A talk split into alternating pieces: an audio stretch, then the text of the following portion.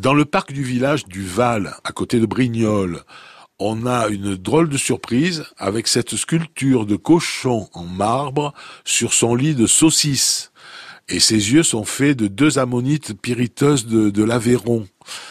Et c'était pour célébrer Messire Porquet, comme on disait, hein, que l'artiste de Néoul, Olga Guilly, a eu l'idée de présenter une sculpture de cochon à un symposium de culture sur marbre de Candélon.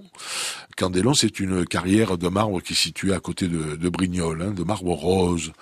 Alors pourquoi ce cochon? Eh bien parce que l'économie du village du Val a toujours été liée à cet animal, voilà l'histoire précise. Au XVIIe siècle, il y a eu une série d'hivers très rigoureux, des mauvaises récoltes, la peste, euh, des épidémies, et euh, bon, euh, il n'y avait pas grand-chose à manger, et donc les consuls de la ville sont allés voir l'abbé de Montmajour qui était à Corinthe à l'époque, et ce dernier les a amenés au siège de La Rochelle, et leur a présenté le roi Louis XIII, qui les a reçus et qui, euh, pour euh, bien euh, encourager le village et pour lui permettre de redémarrer, a accordé au Val des privilèges et notamment de pouvoir vendre les premiers, les saucisses et les boudins au début de la de la saison. Et du coup, le Val est devenu la première commune à avoir le droit de saigner les cochons au, début de la saison, au mois de septembre, sur le territoire des trois vigueries Brignoles, Barjol et Saint-Maximin.